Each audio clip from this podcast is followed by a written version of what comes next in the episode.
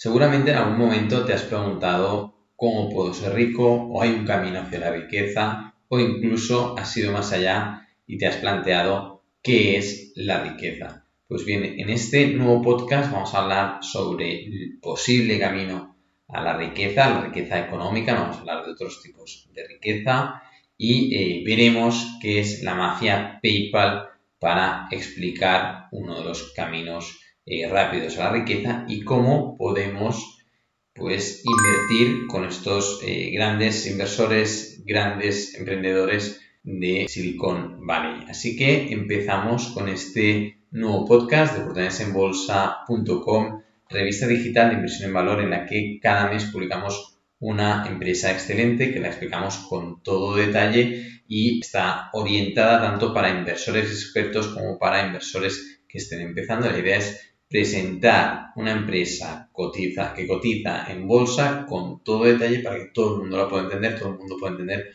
pues el modelo de negocio que está vendiendo esta compañía, cuáles son las ventajas competitivas, cuál es la estructura financiera, quiénes son los fundadores, los directores, los principales accionistas y luego damos la opinión sobre eh, esta compañía y luego un seguimiento de la rentabilidad que ha generado desde que empezamos eh, con las revistas hace más de cuatro años hemos publicado más de 50 revistas, 50 empresas y la rentabilidad media de las empresas publicadas supera el 50%. La rentabilidad media anualizada es todavía superior, con lo cual estamos batiendo al mercado y incluso batiendo a los mejores inversores de la historia. Pero hoy no vamos a hablar de OB, vamos a hablar de los caminos a la riqueza. Hay mucha moda actualmente sobre eh, el emprendimiento. Yo soy fundador y director de oportunidadesenbolsa.com y eh, como emprendedor, eh, antes de empezar con este podcast, quiero reivindicar el trabajo de personas que no son emprendedoras, que no son propietarias de sus propios negocios, ya que al final del podcast o a lo largo del podcast vamos a ver cómo independientemente de que seas emprendedor o de que seas trabajador, el camino a la riqueza al final es el mismo y ahora lo explicaremos. En todo caso, eh, como ejemplo de, de, importancia de los trabajos, os voy a dar un ejemplo personal de algo que me sucedió, o al menos lo recuerdo así, eh, de por qué son tan importantes pues, todos los trabajos, aunque a veces no tengamos la suficiente empatía, la suficiente capacidad para ver eh, la importancia de cada uno de los trabajos que, realizamos todos socialmente y que y al final la sociedad funciona porque todo el mundo pues aporta esa pequeña parte, ¿no? Y eh, esto eh, me sucedió el verano pasado, yo estaba de vacaciones con mi mujer y mi hijo en un hotel en el Pirineo y yo tenía previsto irme pues a correr a primera hora de la mañana por la montaña y luego pues eh, llegar a media mañana y estar con mi familia. Y bueno, claro, el, desayuno lo servían a las 8, yo quería desayunar antes y así que, bueno, la noche antes fui a recepción y les dije, mira, no sé si hay la posibilidad de, eh, bueno, si ofrecen algún desayuno o me pueden dejar un bocadillo, un croissant o algo para, mañana poder desayunar eh, a primera hora antes de que abran el buffet. Y eh, la chica de recepción me dijo, bueno, no hay problema, en estos casos lo que hacemos pues, es dejarles un desayuno preparado aquí mismo en recepción y usted cuando baje pues a las seis y media de la mañana, si no recuerdo mal, eh, pues ya lo tendrá preparado. Así al día siguiente aparezco seis y media, siete de la mañana y eh, en ese caso esa mañana había un chico en recepción y me dice, no, no, ya, ya me han comunicado eh, que estaba esperando el desayuno, pero el metre del restaurante ya, ya está ahí. Si quiere puede bajar a, a la planta inferior y ir directamente al restaurante del buffet, porque ya está preparando el desayuno y, ya nos ha comunicado que puede ir ahí. Llegué ahí y había todo el comedor vacío, ¿no? ninguna persona, era el único cliente eh, del hotel y estaba pues este señor preparando meticulosamente pues todas las bandejas, poniéndolas perfectas una al lado del otro, todo el jamón cortado, ordenadísimo, la fruta súper bien puesta, ¿no? Ese, cuando llegas a un hotel y llegas a los primeros ¿no? al buffet libre encuentras pues, todo, ese desayuno magníficamente ordenado, ¿no? ese placer que te genera pues, ver todo ese manjar eh, bien organizado, limpio, ¿no? Y, vi ese trabajo, ¿no? Mientras me estaba tomando el café y, el, bocadillo de, jamón que me preparé, pues fui observando a ese señor, ¿no? Y, fui viendo claramente que trabajaba con pasión, con obsesión, me fijé cómo dejaba cada plato y, se lo digo de verdad, ¿eh? yo no tenía nada que hacer, no estaba solo en el comedor y lejos de estar mirando todo el rato el móvil, pues me puse a observar a ese señor y ver cómo trabajaba. Y realmente entendí, porque me gustaba ir a ese hotel y me gustaba esos desayunos, porque detrás había un trabajo que no había visto, que no me había fijado, o más bien no había valorado, de personas que muchas veces pues están trabajando para ti, están de cara al público, estos servicios, y, lo hacen mm, con, con, una dedicación que el cliente lo nota, y el cliente lo nota de verdad, ¿no? Y cuando ves que en, cualquier trabajo impacta, y esa fue la lección que me di, ¿no? Dije, es que realmente, Santi, eh, el trabajo de este señor te, impacta, es decir, eh, te genera un impacto, un, beneficio eh, a ti como cliente, porque gracias a él, pues cuando bajen todos los clientes del hotel por la mañana van a encontrarse pues este magnífico buffet perfectamente ordenado, pero ordenado que, parecía matemático, ¿eh? Y, él lo tenía todo controladísimo, todo súper bien preparado, y luego ya los cocineros pues tenían que hacer tortillas y demás, ¿no? Y, el resto de camareros pues, para servir eh, a las mesas eh, lo que fuera necesario. Pero todo ese orden y todo ese control venía de una persona y en muchos casos, y aquí por esto reivindico un poco eh, la moda esta que hay de los emprendedores, de que eh, muchos jóvenes quizás solo están pensando en emprender porque es la moda, pero hay que valorar el trabajo que todos hacemos, eh, sea con tu propio negocio o sea si estás trabajando para un tercero, seguramente ese trabajo que estás haciendo es mucho más útil de lo que te imaginas. Y todos los trabajos que realmente eh, hacemos, aunque muchos no tengamos la empatía de verlo, o, la mayoría de, gente no tenga la capacidad de ver el impacto que tiene el trabajo que uno mismo está realizando o que los demás están realizando, realmente todos los trabajos tienen un impacto y, tienen, generan pues una comportación de valor. Evidentemente hay compañías que impactan mayor escala y compañías que impactan a menor escala. Y sobre impacto iremos hablando en este podcast. Hasta aquí la parte de reivindicar el, trabajo para un tercero respecto al emprendimiento. El emprendimiento es un camino eh, difícil, eh, requiere muchísimo trabajo y el tener tu propio negocio, pues bueno, hay quienes lo tienen y, quienes no, Hoy no quiero hablar sobre emprendimiento, pero sí que eh, de cara a los empresarios, entre OV, de los sectores de OV, pues habrán los que son emprendedores, los que han sido emprendedores y hace años que tienen su propia empresa, los que han heredado una empresa y los que trabajan para un tercero.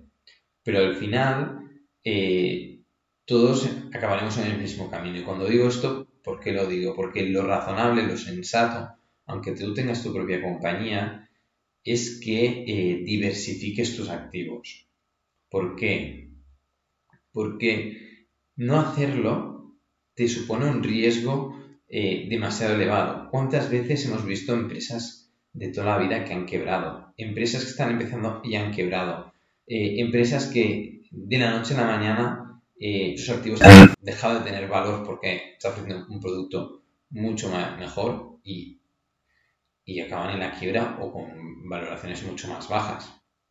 Imagínense pues, el propietario de BlackBerry eh, o los mayores accionistas de BlackBerry o los fundadores de BlackBerry, si no habían diversificado sus carteras, lo que les pasó cuando aparecieron los iPhones, por poner un ejemplo, ¿eh? pero son situaciones que se repiten. Seguro que tienen familiares, amigos, conocidos, que anteriormente, su generación anterior, o sus bisabuelos o abuelos o etc., eh, tuvieron empresas y, y ahora miras en el presente y dices, bueno, tuvieron una empresa, ganaron mucho, muchísimo dinero, pero ahora ¿dónde está ese dinero? ¿Qué pasó? Porque a lo mejor pues tienes conocidos que, te explican, o familia, que te explican que años habían vivido súper bien, que habían ganado mucho dinero, que vivían pues viajes, coches, restaurantes, lo que quieras.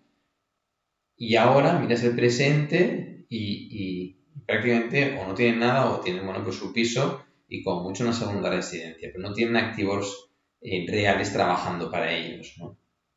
Y con lo cual, eh, ¿y eso a qué se debe? Bueno, pues que esa empresa dejó de funcionar o se fue diluyendo eh, la compañía a medida que iban incrementando, bueno, pues a medida que había segundas, terceras generaciones y aumentaba el número de herederos o, varias cosas que pueden pasar por el camino, ¿no? Pero al final la clave está en que si eres empresario a largo plazo no tiene por qué quedarse tu empresa, no tiene por qué existir, no lo puedes predecir. Y sé que puedes trabajar duro para que la empresa llegue durante muchos años, funcione durante muchos años, puedes quizás tener hijos que eh, les guste el negocio que haces y quieren dedicarse a él porque mm, al final lo que te interesará, o al menos a mí como padre, lo que a mí me gustaría es que mi hijo hiciera algo que le guste, que le aporte, no que se dedique a lo mismo que yo hago porque sí, ¿no? Y, eh, en consecuencia, pues lo, el camino sensato y lógico para que se genere riqueza a largo plazo es la acumulación de activos que no dependan únicamente de tu, de tu empresa o de tu trabajo. Porque también habrán pues las personas que poco a poco van promocionando en su empresa, van ganando más dinero y se unen pues la famosa carrera de la rata y es, bueno, pues gano más, gasto más y bueno, me compro mi primera residencia, me compro el Audi A4 y luego pues me compro la segunda residencia, eh, los hijos pues los llevo full equip y, acabas, bueno, pues que, que sí, te ganas muy bien la vida, pero miras tu cuenta bancaria y no tienes un duro y tampoco sabes cuántos años vas a estar ganando ese dinero. Por lo mejor la empresa para la que trabajas quiebra, porque esto eh, los que no son empresarios eh, muchas veces no tienen esta percepción de posibilidad de quiebra y o a lo mejor bueno pues tu sector mm, pasa un mal, mal, momento te despiden y cuando te despiden pues por lo que sea eh, estás bueno pues con cerca de los 60 años te cuesta recolocarte y, esto lo vimos en la crisis financiera aquí en España, ¿no? Pues grandes cargos que luego, pues, eh, los despedían y les costaba mucho, pues, encontrar trabajo porque, bueno, pues, eh, en el sector se podía contratar a, personas con, con, ya con experiencia, pero con sueldos mucho más bajos y, y, bueno, y eran situaciones que, historias que eran realmente complicadas, ¿no? Sobre todo porque había unos niveles de vida muy altos, porque la gente, pues, tal cual ganaba más, pues tal cual gastaba más. Y por esto es donde hay el denominador común. Es decir, al final, el, gano más, gasto más, es lo que siempre hay que recortar. Es decir, ganas más, pues puedes gastar un poco más, pero siempre que manteniendo pues una cierta tasa de ahorro o manteniendo un cierto ahorro para ir invirtiéndolo y, y crear tu propia cartera de activos. Eh, no es de extrañar que tengamos, por ejemplo, cuando yo reflexiono sobre estos temas, ¿no? Pues pienso, ¿por qué Bill Gates vendió las acciones de Microsoft? Pues Bill Gates, desde el primer día, eh, tenía mucho miedo de que Microsoft quebrara. Y, lo ha dicho en varias ocasiones.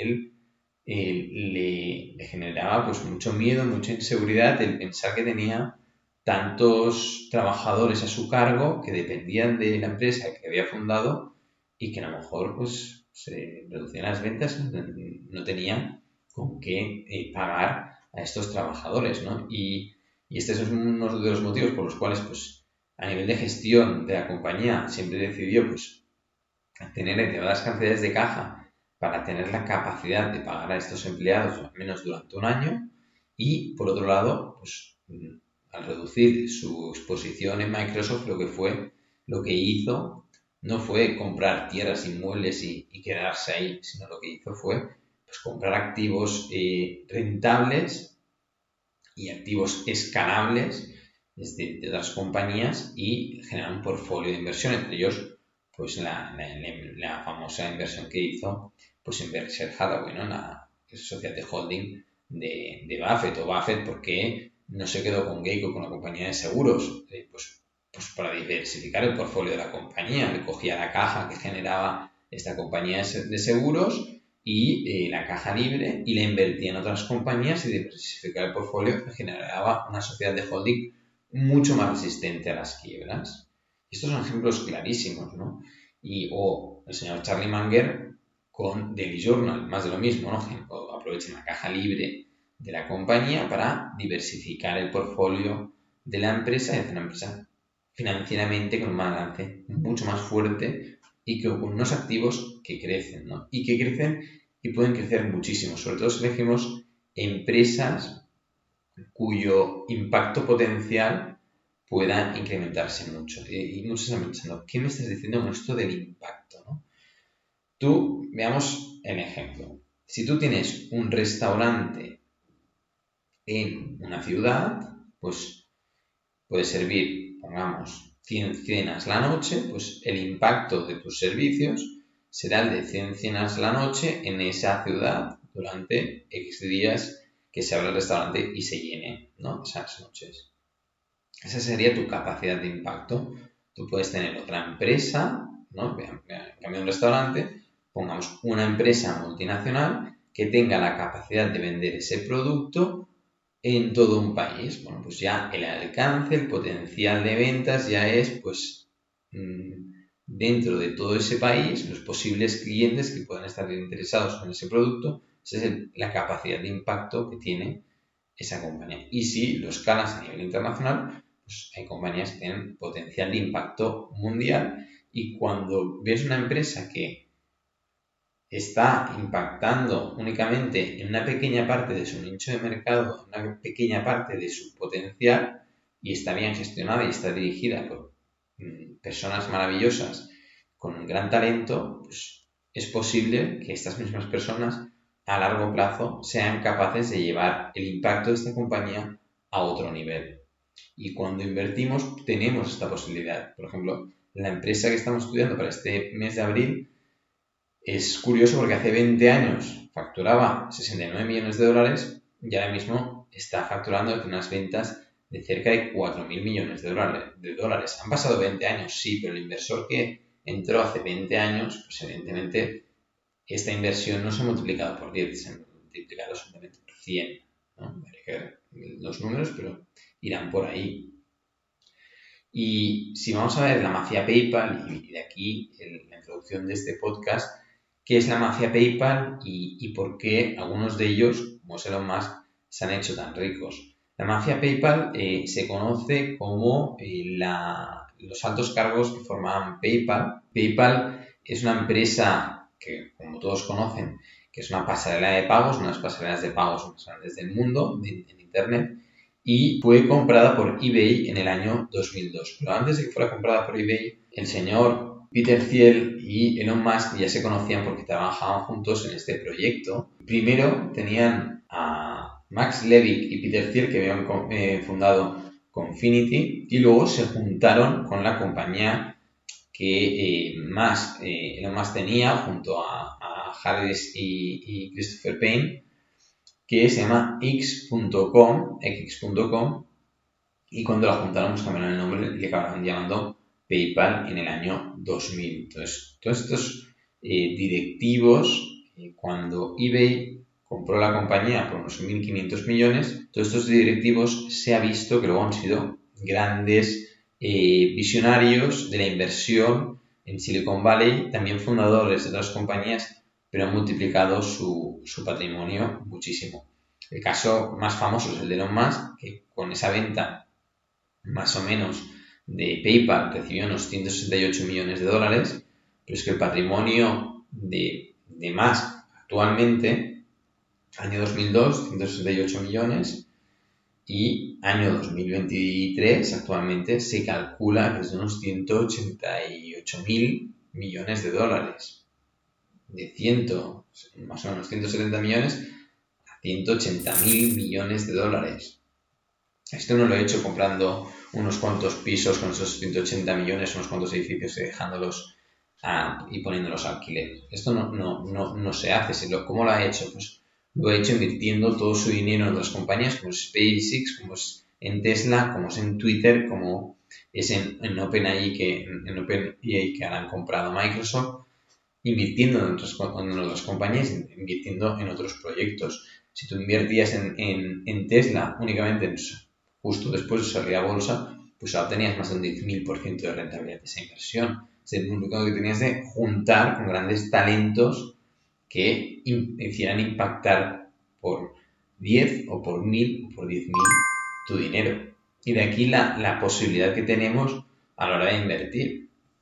Otros miembros de la eh, mafia PayPal, señor Peter Thiel, autor de, de, un libro buenísimo que hemos mencionado una vez, es el libro eh, de Zero to One, de, de 0 a 1, de, una, de un libro orientado a empresas, startups, buenísimo, muy buen libro.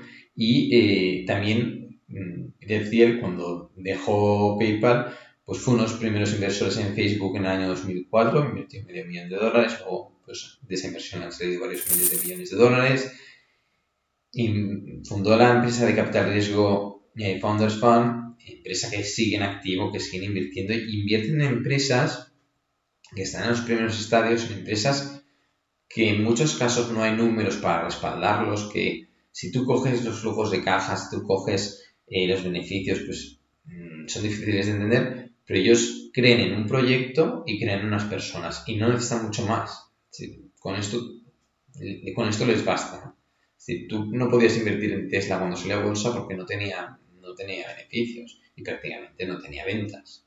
Estás confiando en un proyecto y en un equipo. Peter Thiel hace lo mismo. cuando invirtió en, Facebook en 2004, pues invertía en un proyecto y en un equipo. Cuando todas las inversiones que tiene en, en, Founders Fund, las comentaremos en, en bolsa.com en, en otro podcast, son inversiones de empresas de elevado crecimiento y que en muchos casos, por decir en la gran mayoría, todavía no generan beneficios. Pero el potencial de impacto es elevadísimo. Son empresas incipientes, pero que si funcionan bien las cosas, pueden llegar a impactar a nivel mundial por lo tanto pueden escalar muchísimo. Es un tipo de compañías en las que invierte este eh, multimillonario, que ahora ya es mil millonario, es decir, también pues quizás en esa venta de, de PayPal recibió unos 200 millones, es decir, con esos 200 millones también podría haber cogido, es decir, yo no me arriesgo más, invierto pues en, en letras del tesoro, en tierras en bienes inmuebles y, y, bueno, sí, seguiría siendo millonario, pero no mil millonario. ¿De acuerdo? Y es el potencial que tienen y por eso estas personas son tan conocidas, porque han seguido con esa agresividad, nos han quedado en la primera parte. Y esto es algo muy común en Estados Unidos. Cuando tú, incluso en España, ¿eh? Eh, ves muchos eh, fundadores de compañías que cuando las empresas se hacen grandes y a lo mejor viene otra empresa y se la compran, luego montan otra todavía mejor o incluso se vuelven inversores de capital riesgo, que es como un camino muy normal, se ha vuelto súper habitual. ¿Y por qué? Porque entienden el potencial que tienen estas compañías y el potencial de invertir en ellas y de invertir cuando no han salido a bolsa y cuando ya han salido a bolsa. Y la posibilidad que tenemos de invertir en, compañías cotizadas es que en muchas situaciones como es la actual, muchas de estas compañías en las que el, mismo Peter Thiel ha invertido ahora han caído un 80% en bolsa, un 90% en bolsa, todas ellas, y es que si no cotizaran en bolsa no caerían tanto porque no es tan volátil los mercados privados no son tan volátiles. Nadie vende a, cualquier precio en, los mercados privados. Pero en los mercados públicos, en, las en los mercados cotizados, pues el pánico vendedor pues, ofrece estas oportunidades, estos momentos de, poca sensatez. También muy interesante que de PayPal salieron los dos los fundadores de YouTube, que por esto ya, claro, veces no, es que de PayPal han salido cantidad de cracks, ¿no? Porque no estaban jugando el primer partido, ya era el segundo. Y, en muchas ocasiones, y en empresas que hemos publicado, no ve recientemente, en los últimos seis meses estamos publicando empresas que, que en todas ellas tienes fundadores, CEOs y demás, que, que vienen con currículums muy cargaditos y, y, y muchos de ellos miembros de, de la mafia PayPal. Y, y, cuando consiguen el éxito de una de estas compañías saben cómo hacer, pues saben cómo montar otra gran compañía. Y nosotros, como trabajadores o como empresarios tenemos la posibilidad de invertir en empresas gestionadas por esta gente tan talentosa. Es decir, Steve Chen, Chad eh, Harley y Jawed Carmin, los tres, cuando salieron de PayPal, cogieron y fundaron, eh, fundaron YouTube. Luego la compró Google y les reportó otros cuantos miles de millones de dólares, lejos de los eh, unos cuantos millones que debieron obtener de PayPal. Y el caso menos conocido y quizás más importante después de Elon Musk es el caso de, de Reid Hoffman.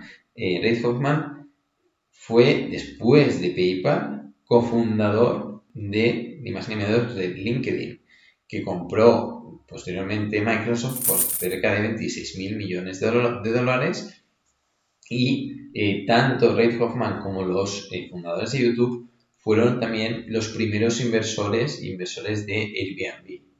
Es decir, que eh, no se quedaron ahí, no se quedaron en, bueno, he ganado dinero y me quedo con esto, sino o montaron las empresas o invirtieron todo su dinero en otras compañías con, potencial, con escalabilidad y, así lo han hecho, ¿no? Entonces, cuando piensas en el camino de riqueza, así que, bueno, montar una empresa te puede o no acelerar las cosas, porque también te puedes ir a la ruina. Eh, nueve de cada diez empresas quiebran durante los mm, tres primeros años, con lo cual a lo mejor estás desarrollando una carrera profesional muy buena eh, trabajando en una multinacional, eh, te vas a montar una empresa y, te va todo el garete, ¿no? Y todos tus ahorros se van a cero y, y, has de empezar desde cero, ¿no? Es, decir, es un camino bonito cuando te funciona, pero también hay mucho trabajo y también se puede, te puedes ganar muy bien la vida trabajando para un tercero y al final lo importante no es que ganes mucho dinero, sino que tengas la capacidad de separar una parte de lo que ganas,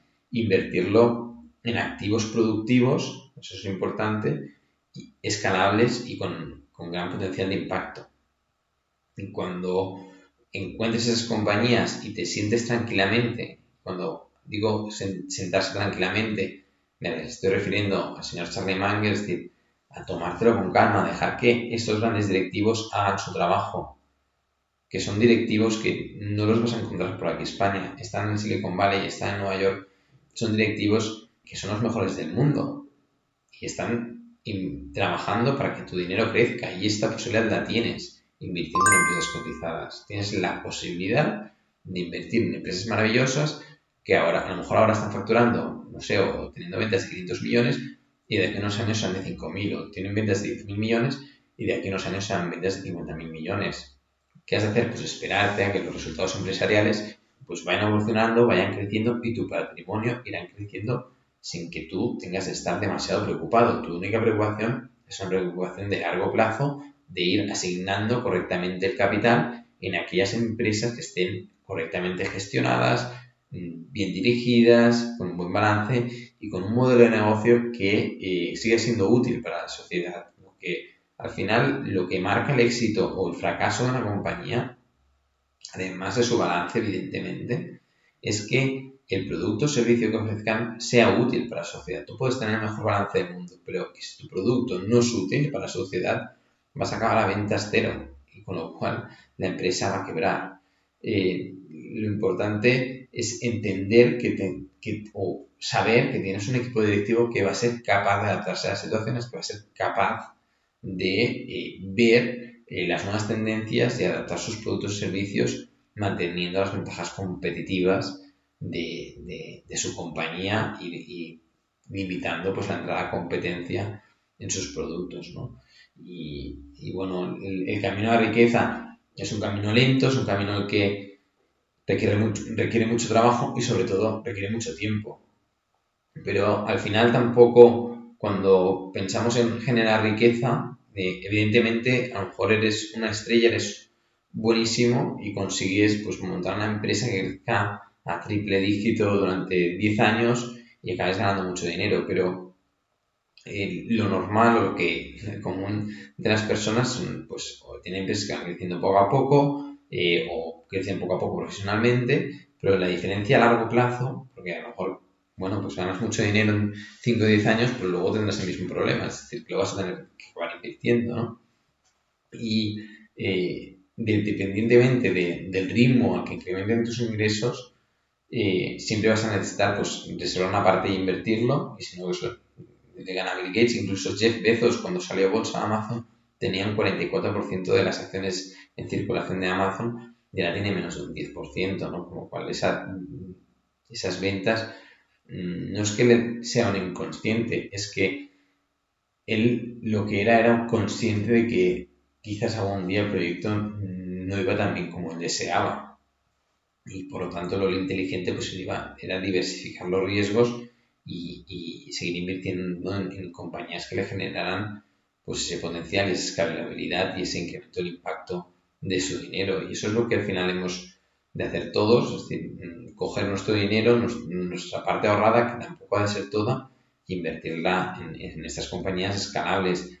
El resto, pues mm, si tuviéramos la certeza de que el, tiempo es infinito, pues sí que podríamos decir, oye, mira, pues voy a coger cinco años de mi vida y, voy a encerrar y, no voy a hacer nada y voy a ahorrar como un loco. Pero no tiene sentido. Es decir, el, el tiempo no, no, no, no, lo puedes controlar. Es decir, la vida en general no vas a poder controlar nunca al 100% desde el punto de vista físico tendemos a la entropía, al desorden y, por mucho que lo intentes no vas a poderlo conseguir, ¿no? Y intentar predecir o recortarte todos los gastos que a lo mejor te generan felicidad, en muchos casos experiencias que te generan felicidad a cambio de un dinero futuro, es una promesa que tampoco tiene sentido, porque a lo mejor por el camino mañana te mueres. Con lo cual has de buscar un equilibrio entre un ahorro sensato y un gasto sensato un equilibrio entre ingresos y gastos que generen unos ahorros que tampoco te hagan pues malvivir. Eh, tampoco has de tener prisa por hacerte rico porque al final lo que estás comprando es una tranquilidad y, a corto plazo lo importante en, tu día a día, que es, que es el presente, la hora, es que vivas de forma eh, gratificante y seas feliz cada, durante todos los días, ¿no? y, sacrificar tu presente demasiado por un futuro incierto, tampoco, bajo mi punto de vista, tiene sentido.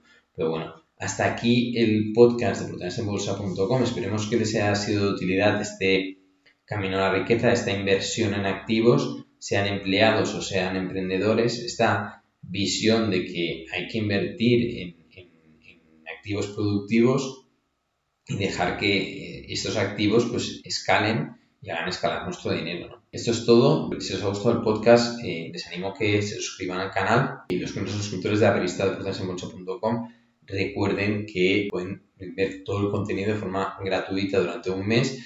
Hay colgados pues la última revista publicada que casualmente pues es una de las compañías de uno de los miembros de la mafia PayPal. Además hay vídeos de seguimiento las últimas empresas publicadas. También hay un par de vídeos de dos situaciones especiales que están viendo dos compañías de elevado crecimiento eh, publicadas en la revista SOBE y más contenido. Esto es todo. Nos vemos. Hasta la próxima.